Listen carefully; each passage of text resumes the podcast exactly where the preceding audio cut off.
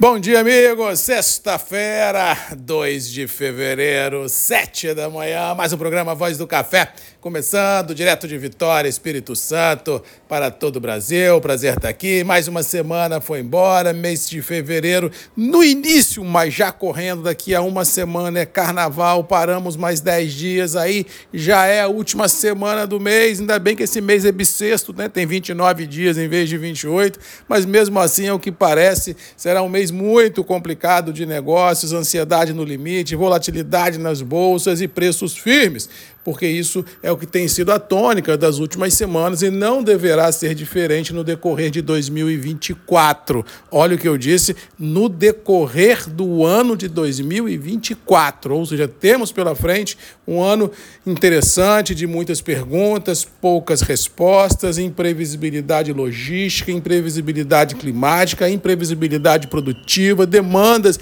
até certo ponto consistentes, nós olharmos as recentes decisões do mundo monetário, a gente vai ver que a economia está andando, porque se não tivesse o Banco Central Americano, o Federal Reserve, tinha baixado taxa de juros ah, no passado recente, ontem, anteontem, e, o, e nossa Selic não, não teria nos seus comentários ah, intrínsecos a decisão de baixar ah, o meio por cento, de que a inflação ainda preocupa, ou seja, mostra uma robustez da economia global, e se mostra a robustez da economia global, mostra que as demandas não estão cedendo, muito pelo contrário. Ontem, inclusive, a BIC divulgou dados ah, com relação a 2023 e prova cabalmente papel, é, como diz o outro, e lápis na mão, de que as demandas brasileiras continuam firmes e que realmente o mercado consumidor nacional, e se nós fizermos um contraponto, o mercado global cresce. Se nós olharmos cafés especiais, cresce a dois dígitos. Se nós olharmos o café normal, o café commodity,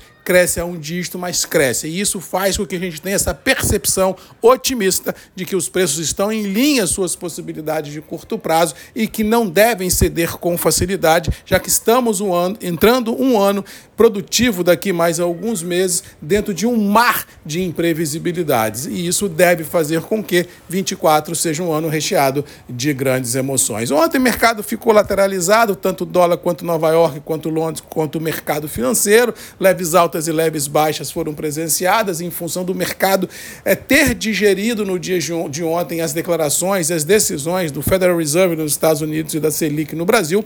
Isso fez com que a pasmaceira tomasse conta ah, dos mercados, incluindo o café, mas no todo é assim, poucos, no caso específico do café, pouquíssimos negócios foram ah, realizados, os preços continuam muito firmes, Conilon acima de 800, tanto no imediato quanto para safra, mas Marcos, acima de quanto?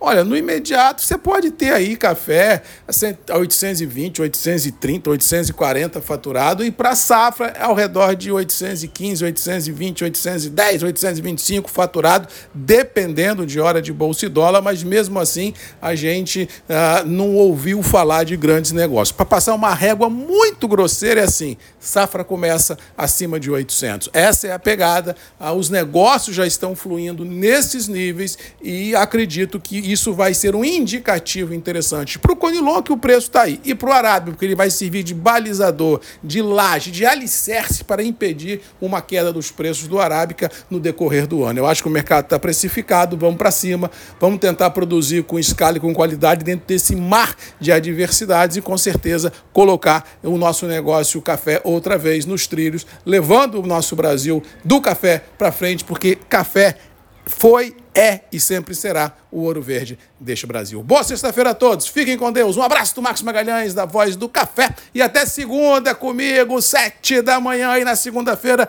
tenho novidades para todos vocês. Vou anunciar um novo parceiro aqui nos grupos e redes MM, ponto de encontro de todos nós. Beijo, abraço e até segunda. Tchau!